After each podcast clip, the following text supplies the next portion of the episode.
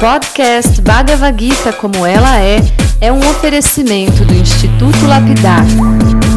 Visite o site e se ilumine. institutolapidar.org Olá, seja muito bem-vindo, muito bem-vinda. Meu nome é Chandramukha Swami e esse é o podcast Bhagavad Gita como ela é, espiritualidade aplicada no cotidiano.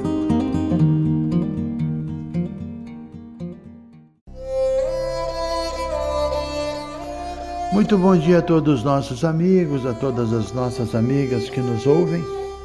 Hoje nós estamos entrando no quinto verso do capítulo 10 da Bhagavad Gita.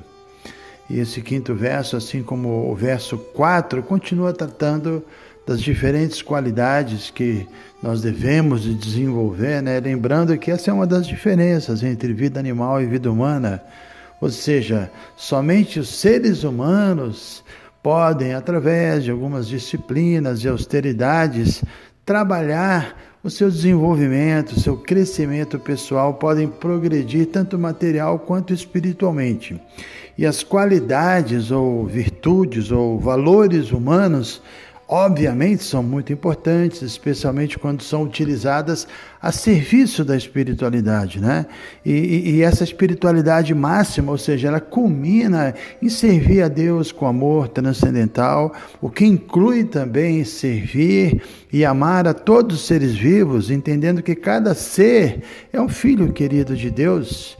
E por falarmos sobre servir e amar todos os seres vivos, aí nós vamos começar efetivamente a discutir o verso de hoje, que é o verso 5, que começa falando de uma qualidade essencial de um ser civilizado, que é a qualidade ahimsa, um termo em sânscrito que comumente é traduzido como não violência, e o princípio básico da não violência é um sentimento que é muito nobre, que é a compaixão, né? A gente pode até começar é, lembrando o significado etimológico da palavra compaixão, a gente sabe que um dos significados da palavra paixão é sofrimento, né? Inclusive temos o exemplo clássico que esse termo paixão é usado no momento crítico da vida de Cristo, quando ele foi crucificado, né? A paixão de Cristo, o sofrimento dele.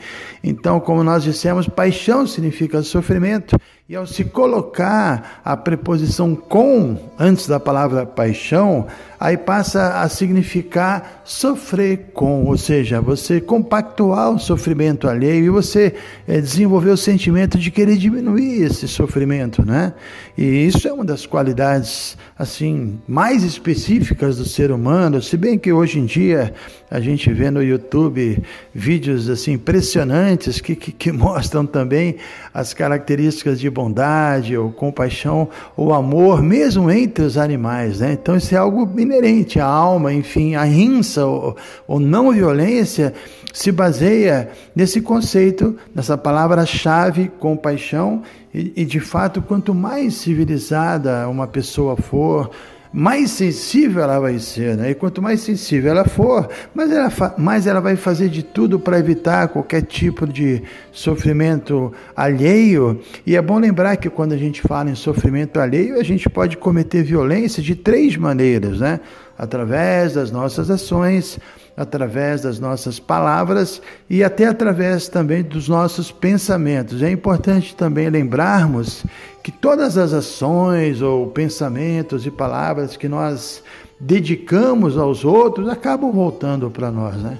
Por isso, geralmente, uma pessoa amorosa, uma pessoa preocupada com o bem-estar dos outros, uma pessoa cuidadosa, uma pessoa que costuma apreciar os demais, essa pessoa também costuma ser amada, ser apreciada, ser cuidada, né? E é claro que isso não é uma regra rígida, existem exceções, especialmente hoje em dia que tudo está uma loucura, mas uma pessoa normal, ela costuma, no mínimo, devolver amor quando ela recebe amor, ela devolve respeito e carinho quando ela recebe respeito e carinho, é a lei da reciprocidade. Mas voltando à questão da não violência, a filosofia védica, ela sempre informa, ela sempre tenta nos fazer entender que cada um de nós alcançou a vida humana somente depois de uma podemos dizer assim, uma odisseia praticamente interminável. Foram vidas e vidas transmigrando diferentes corpos para que a alma espiritual finalmente chegasse à forma humana de vida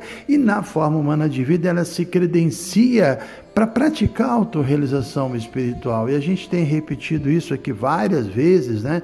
Somente na vida humana é que a alma pode entender o significado verdadeiro da sua própria existência e a meta da própria existência que é cultivar um conhecimento científico, espiritual, se entregar amorosamente à pessoa suprema, que é todo atrativa, por isso se chama Krishna.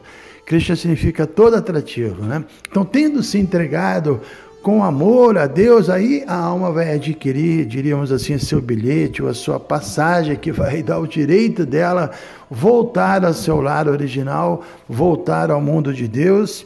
E por fim ao nascimento, velhice, doença e morte, que é um tema que no dia de ontem nós comentamos bastante a respeito, né? O problema é que, infelizmente, nós estamos vivendo numa atmosfera muito negativa, muito incrédula na atual era que a gente está vivendo, que é a era de Kali, é uma era completamente desfavorável, justamente porque o desfrute sensorial mundano se tornou o padrão normal de vida é absolutamente normal desfrutar, né? E quando a meta é meramente o gozo dos sentidos, aí salve-se quem puder, né? A sociedade acaba sendo banalizada, as pessoas perdem o interesse pelos valores espirituais, as pessoas se deixam arrastar pelos piores vícios da era de Kali, que segundo as escrituras védicas são quatro: a promiscuidade sexual, o uso indiscriminado de drogas, de intoxicantes, os jogos de azar especulativos que envolvem dinheiro e finalmente a falta de misericórdia ou compaixão, tanto para os demais seres humanos quanto para os animais. Esse é a rinça que é o tema de hoje. Né? E, e uma pessoa que pratica se entrega a essas atividades que, que são completamente nefastas, ela permanece com sua mente perturbada, distorcida, e ela se torna presa fácil da má companhia, da hipocrisia, da trapaça, das desavenças, seja lá o que for. Infelizmente, tudo isso é comum na atual era de Kali, são poucas as pessoas que anseiam por crescimento pessoal, que anseiam é, se livrar desses valores distorcidos da sociedade atual. São poucos que, que trabalham para se livrar desses quatro vícios que eu mencionei e que estão tentando erguer em suas próprias vidas o que as escrituras védicas chamam dos quatro pilares do Dharma, né? da, da, da espiritualidade universal. E os quatro pilares são a pureza pureza, a austeridade, a veracidade e a compaixão. Né? E a questão é que sem o apoio desses quatro pilares, ninguém vai conseguir avançar espiritualmente, ninguém vai ter é, condições de sustentar a sua vida espiritual por muito tempo. Então, no que se refere à não violência, como em todos os demais pilares, ela pode ser praticada em, em, vários níveis diferentes, e um deles é a não exploração e o respeito à vida, a todos os seres vivos, que cá entre nós deve ser entendido como algo profundamente sagrado. Né? A vida é sagrada, tudo que move é sagrado. Então, primeiro item que a gente pode falar sobre não violência é não explorar a, a, os outros seres vivos, é respeitá-los. Esse é o primeiro Primeiro nível de arrinça, nunca compactuar com a matança de animais indefesos, né? Porque tem animais que são muito dóceis, que são muito indefesos, existe uma crueldade muito grande com eles.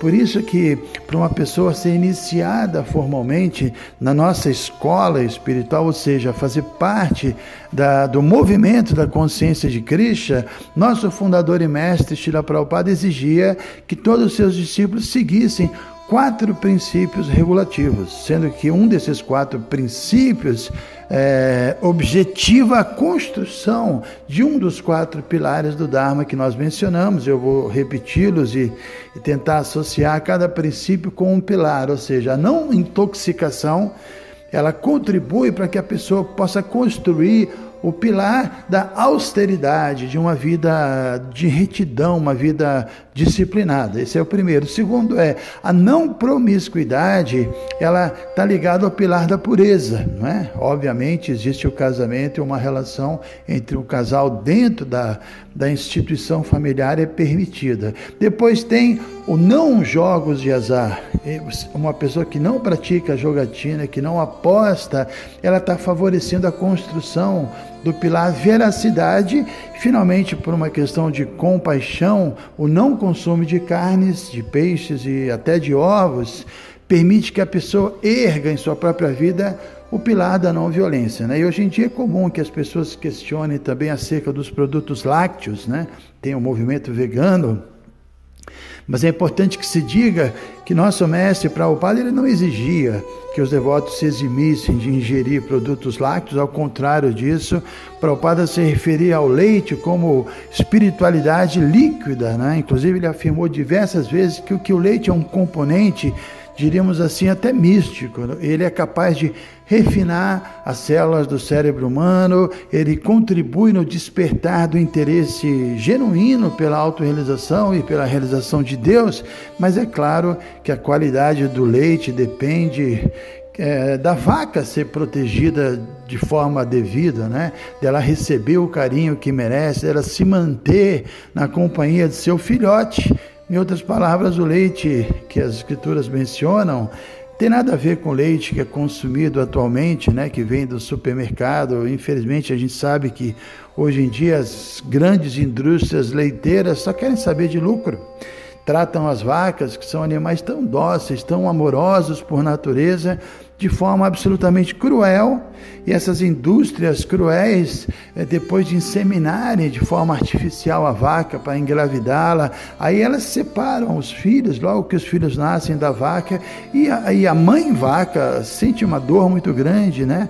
Por ser apartada do seu filhote, como se não bastasse, os filhotes machos, eles são abatidos para abastecerem o mercado. Imagine que loucura. E, e, os filhotes fêmeas vão ter o mesmo destino triste de suas mães, e mesmo sendo leiteiras, elas costumam ser abatidas jovenzinhas, com menos de oito anos, né? E a gente sabe que a expectativa natural de vida de uma vaca é cerca de 20 anos, até um pouco mais, né? Então elas são abatidas porque as gestações que a vaca tem são forçadas, elas costumam com isso apresentar problemas de, de reprodução muito sérios, costumam se encher de infecções, inclusive perdem até a capacidade de locomoção. Por isso, algumas pessoas, inclusive alguns devotos de Krishna, acabam aderindo ao que é chamado de veganismo, né? É uma forma de, de ir de forma mais profunda ao encontro desse princípio arrinça da não violência. Mas, por exemplo, se um devoto, se ele tem acesso a um leite de uma vaquinha feliz, né, uma, uma vaquinha bem tratada, que tem a oportunidade de conviver com seu filhote, que é muito querida e amada e cuidada, aí um devoto geralmente ele ingere o leite porque ele também não quer contrariar as instruções do mestre espiritual dele, ou as instruções das escrituras védicas, que também isso tudo é muito importante, é tão importante quanto se preocupar com, com o bem-estar das vacas. Né? De qualquer modo, eu gostaria de lembrar que não é porque alguém parou de comer carne que ele já atingiu o nível de não violência, isso é só o começo, né? Ou porque alguém parou de fazer sexo ilícito, ele se tornou uma pessoa de consciência limpa e pura. Obviamente, isso é só o começo, tudo é muito profundo. Eu conheço, por exemplo, pessoas que fizeram voto de castidade dentro do nosso movimento, mas elas não são necessariamente limpas a gente sabe que tem pessoas que não comem carne, mas que ainda possuem uma linguagem muito violenta, ou pessoas que não se drogam, mas não são austeras, outros que não, sei lá, que se abstêm de jogos de azar, mas falham no que se refere ao quesito honestidade. Então, não comer carne, peixe, ovos é só o começo dessa empreitada enorme que ergueu o pilar da não violência, que não é nada simples. E obviamente nós precisamos atingir níveis mais elevados de compaixão.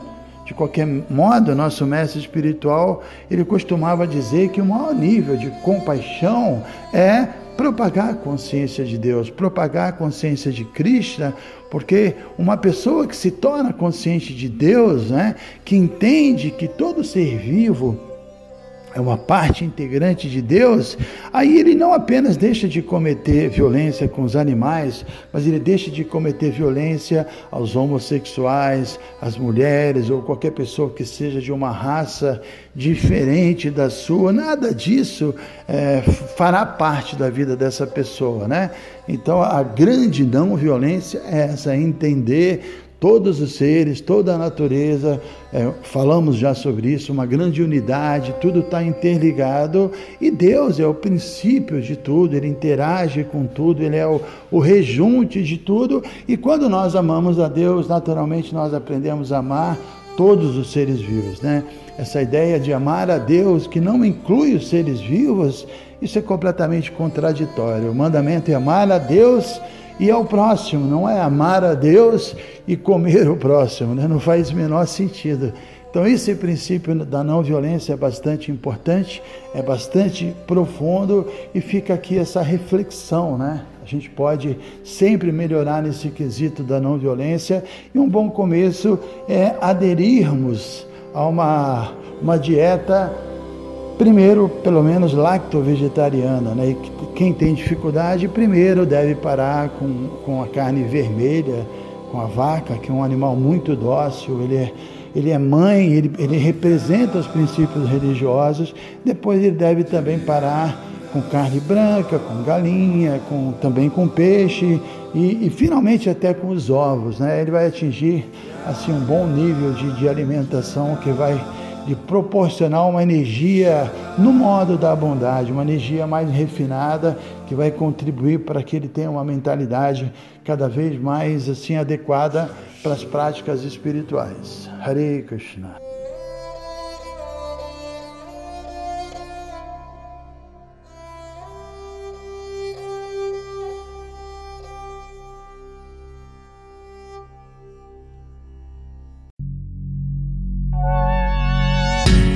Se você se interessa por este conteúdo, não deixe de fazer o curso Bhagavad Gita para iniciantes com Chandramukha Swami. Para você se informar, é só entrar no site institutolapidar.org. Você vai ver que é um curso completo.